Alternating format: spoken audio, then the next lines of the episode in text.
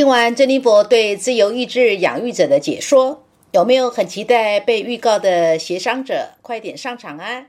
在做这个单元的解说的时候，珍妮佛共识性的演出了在协商者这个单元要上场的学生，到底哪个比较适切呢？开始犹豫不决啦，这真是太有趣了。因为呢，珍妮佛脑子里闪过的自由意志协商者的学生们有好几个呢，而且他们明显的自由意志上所要创造的自己。不论是在外显的形象上，或待人处事的应对进退上，还真的是如出一辙呢。好啦，为了不让篇幅太长，珍妮佛就挑两位上场吧，长幼有序。先说一下年纪比较长的中年女士，在这里呢，珍妮佛给她的化名是雅美，因为呢，她所呈现出来的外在形象就是雅致的美丽。虽然说她的年纪已经差不多是四十来岁了。在他的脸庞上看得出来有些人生故事的沧桑，但一点也无损他的雅致风华。最让珍妮佛印象深刻的是，他只要遇到关键的重要事，就会来跟珍妮佛预约咨询，为的呢，就是因为他信任珍妮佛的专业，可以帮助他在做重大决策之前有个商量的缓冲空间，能够让他不得罪前来邀约他。或者是他想主动邀约一起做事业的对象，不论这个对象是他熟识的朋友，或者是别人介绍给他的。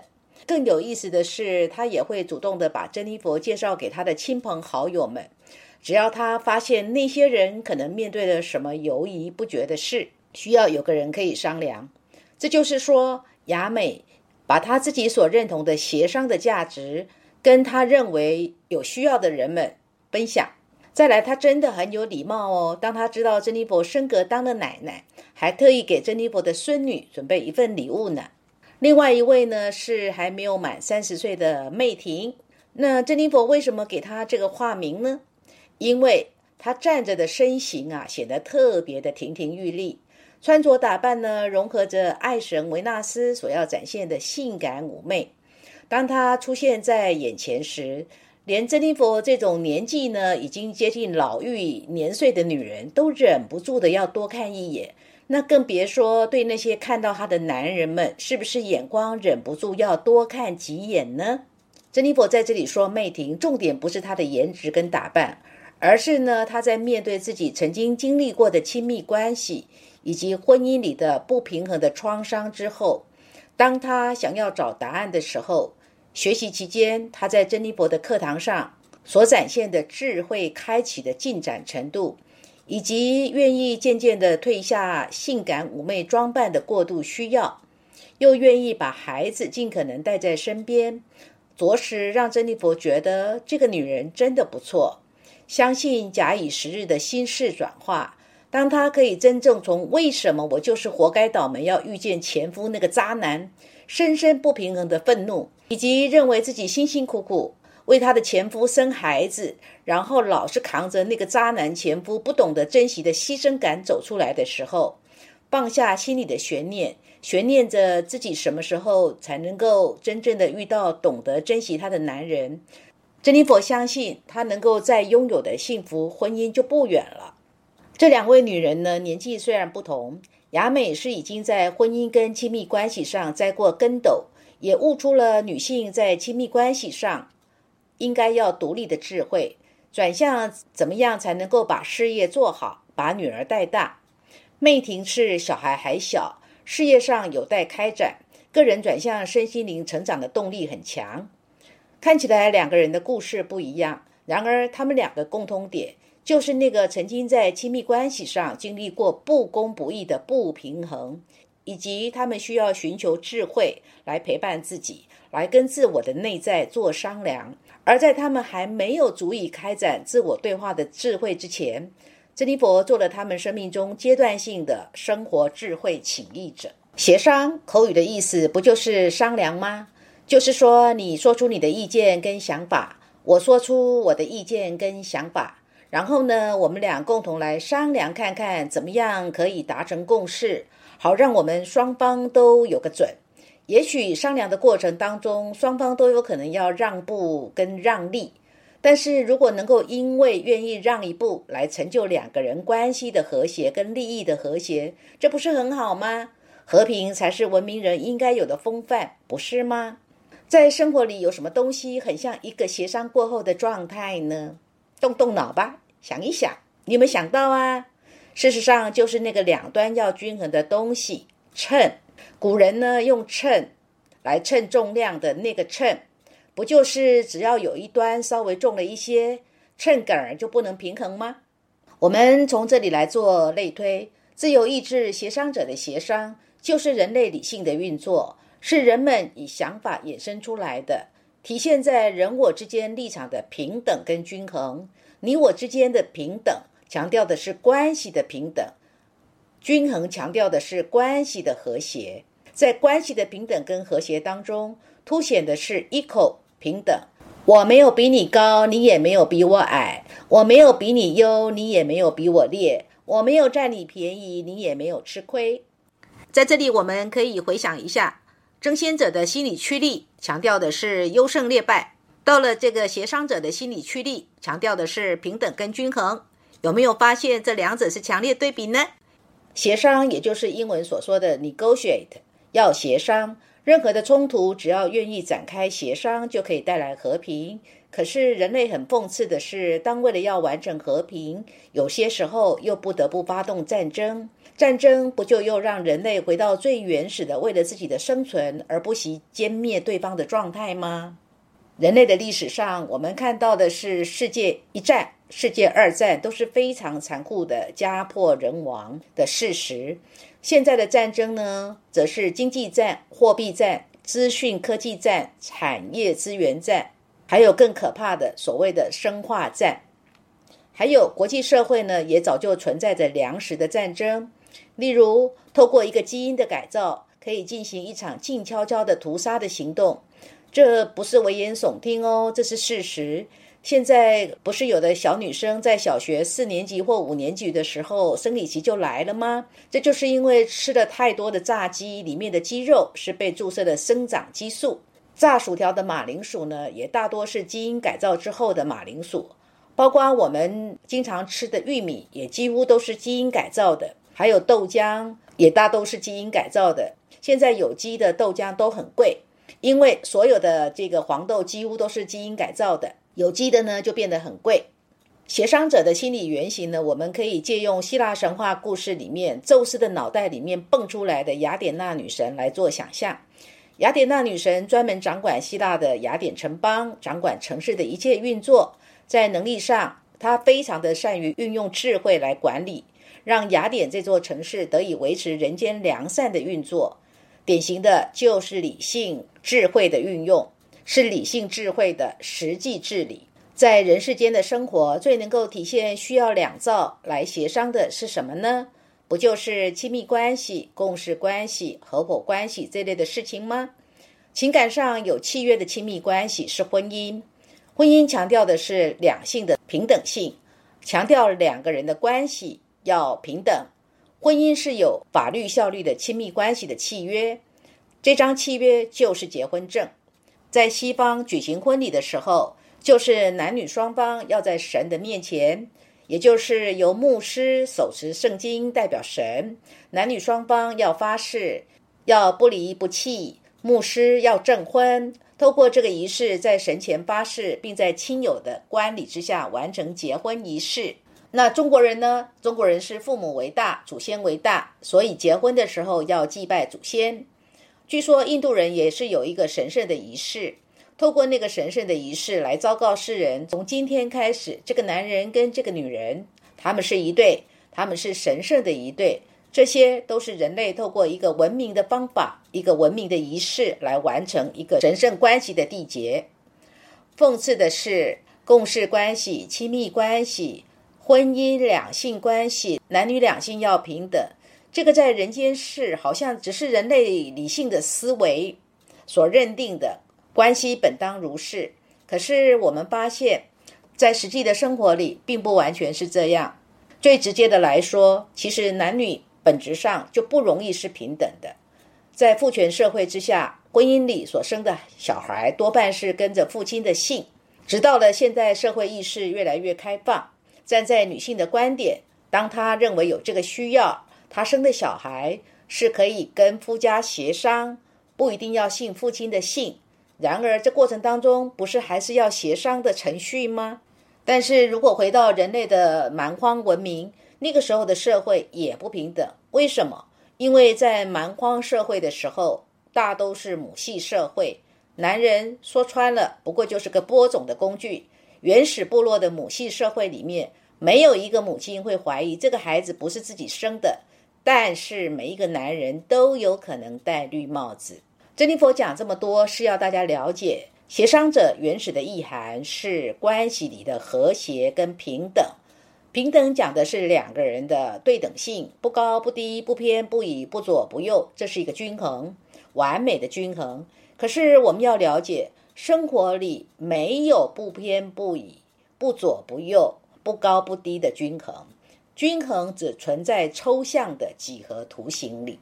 作为一个自由意志的协商者，他们这一生最大的罩门、最大的难处，就是他们没有办法接受不公平的对待关系，因为他们认为理当公平对待。关系理当和谐，怎么可以不和谐呢？怎么可以没有好关系呢？或者是明明关系已经不好了，怎么可以没有关系呢？所以在真实的红尘人间，自由意志协商者的男女很容易是这样子哦。当他们有了外遇，也不可能放掉配偶，很容易是脚踏两条船，两边都要，除非配偶先下手为强，把婚姻给终结掉。结论是什么呢？结论就是自由意志的协商者有一个行为模式，优点是追求关系的和谐，缺点呢，造门也在这里啊。为了追求关系的和谐而成为一个没有原则、没有立场的人，因为他们不知道应该选哪一个才公平啊。当感情出现问题的时候，他们两边都要啊，他们不知道应该选哪一边啊。才能够让自己平衡啊！他们很难做决定啊，因为当他们选了 A，意味着他们就必须放掉 B 呀，这对他们来说太难选择了。然而，如果对方先不要这个关系，那么他可以配合；但是叫他主动先放掉一个残缺不全的关系，其实很难放掉。所以，从有外遇开始到婚姻结束的过程，摆荡、犹疑不决、难以做决定。就是一个足以让他们有够难挨的过程。他们会认为婚姻理当是神圣的，是平等的，是互信互爱的，这是他们的信念。他们也一直在追求，一直在努力实现。因为看重关系的和谐是最优先的，所以他们往往也会很痛苦。有时候自己都摆不平自己，还要在亲密关系里面跟对方伪善相处，所以。他们真的很容易成为亲密关系的受虐者，也就是说，明明关系已经不好了，还要继续停留在不好的关系里。他们非常的需要两性智商的协助，或者是转化自身曾经有过的婚姻创伤，而成为两性智商的婚姻专家。他们之所以会去寻求婚姻智商，或是认为应该要去智商师那儿好好谈谈的，是因为他们期待说。就算两个人不能继续下去了，结束的时候也要好来好去啊！他们期待能够好好的分手，优雅的下场，优雅的从神圣的婚姻圣坛上走下来。而两性的智商婚姻专家里有很多人也是自由意志协商者这类型的人。任何一个自由意志协商者，以及如果你嫁或娶的对象是这一类型的人，你一定要了解，他们就是非常需要陪伴。所以你不陪他，他就是往外发展。如果又是在感情上比较关不住的，就很容易有外遇啊，或者是说你的配偶自己也会发展出很多的朋友社交关系啊。总而言之，如果你是他的配偶或是他的情人，你一定要能够扮演陪伴者的角色。如果你不能陪伴他，你就制造了他往外发展的可能性。这可能性就是有二分之一的风险是你要承担的。他会有外遇，他会劈腿，因为友谊的眷恋、友谊的陪伴、关系的和谐，都是他看重的。自由意志的协商者容易让人有好印象的原因，是因为他们在形象上是优雅的，是文明的，举手投足你会感觉，嗯，他们真的是比较有教养的。譬如说，他们吃苹果的时候呢，就是把苹果给削好，一片一片的放在一个美丽的盘子里，然后呢，摆个刀叉，一片一片的送到嘴里，慢慢的吃，绝对不会是那种狼吞虎咽型的。那优雅是谁的专利呢？优雅不就是文明人的专利吗？人类的生活水平到了一定的程度，就会要求生活是要精致的，生活是要有美学素养的文化。要有文明人被教化之后的生活素质，那么非文明人呢，能有东西吃就不错啦。自然生活是粗鲁的、粗糙的。自由意志协商者这一类的人，特别不能承受生命的丑陋面、粗糙面。还有呢，因为追求关系的和谐，所以怕得罪人，怕做坏人，也怕粗暴的坏人，倾向于一辈子就活在一个和谐而美好的环境里。古典音乐的风格呢，就很像是协商者会认同的音乐艺术风格，因为古典音乐就是以和谐的乐理来呈现音乐的旋律变化，不像现代的电子音乐，有些时候是很跳跃式的，或很前卫的，或者是很杂乱、很吵杂的，让人听了会疯狂的那一种。再来呢，自由意志的协商者很善于模仿，这个天赋能力呢，珍妮佛在跟学生妹婷的互动上。见证的确如是，因为珍妮佛发现，他真的有能力把珍妮佛说过的话几乎是一字不漏的复述一遍，而且他的脑袋所能记住的也几乎是以复刻的方式在运作。自由意志协商者在个性上呢要求和谐，但难道在生活上没有人会激怒他们吗？没有人会惹他们生气吗？当然会有啊！这个时候他们会选择怎么呢？他们多半选择。息事宁人，把不愉快先累积着，但是不愉快的累积累积，一直到最后无法忍受的时候，终究是会翻脸的。而那些被翻脸的人会觉得啊，怎么是这样子呢？很错愕哦，因为因为他们之前不是都没关系吗？不是都没事吗？怎么这会儿又有事呢？又有关系的呢？其实他们不是没事。而是他们选择往内堆，一直堆到无法忍受的时候才爆发。所以他们是先伪装，先息事宁人，然后告诉自己说：“哎呀，我这一点小委屈算什么呢？还是要以和为贵呀。”以至于呢，当累积的太多的不和，到最后要爆发的时候，就翻脸了。那个时候翻脸就跟翻书一样。但是要知道哦，其实要他们翻脸也不容易哦。当他们翻脸，一定是已经累积到一定的量喽，已经是无法承受了。所以绝爆点一定不是单一事件，是无数的事情堆积的结果。已经不是对方道歉就没事了，因为对方已经不知道得罪过这个人多少次了。如果问自由意志的协商者为什么那么容易不平衡呢？因为他们通常都是主动示好啊，他们是很主动的对人示好。例如说，大家都是同事，自由意志的协商者就会很主动的问：“今天不出去吃中饭吗？那我帮你带个水饺回来好了。”那你可能就会不置可否的说：“那好吧。”其实呢，你并没有主动拜托他哦，但是他都已经这样讲了，这么热心，你可能就会笑一笑说：“好吧。”然而呢，对他来讲，这是主动付出哦，在你们的互动过程里，他都是主动不断不断的对你示好。虽然你没有主动要求，你只不过是被动的承受。然而有一天，在利害关系的点上，如果你不挺他，他就跟你翻脸，他就觉得你太不够意思了。我先前对你那么好，你这个家伙狼心狗肺的，他心里是会这样想哦。虽然他嘴巴不见得会这么说，他不能忍受他之前的付出所得到的是这种不公平的待遇，他可能会把这个解释为真是不值得。对他们来说，就是会有一个主动的需要，他们需要盟友，以至于他们会认定人人都应该是同盟关系。但是错了，对其他类型的人来讲，并不像他们一样强烈的需要盟友。譬如自由意志的新创者就会说：“有没有搞错啊？我才是军卫耶，你呢就当我跟班就对了，谁跟你同盟啊？”自由意志的协商者呢是和平主义者。做任何的事情呢，他们的立场就是以和平为优先。这个特质呢，如果用来从事外交、协商、斡旋这类的工作呢，就非常的适合。因为外交事务、中介、经济、民事、律师做居间跟两边都说好话的工作，必然呢是协商者以和平为优先，可以圆满达成的任务。近代历史上最有名的自由意志协商者的代表人物就是印度的甘地，他曾经为印度人打下了一场不流血的印度独立和平战争。另外呢，美国总统的艾森豪在二次大战之后接管了日本。也造就了日本在二战之后快速重建的事实。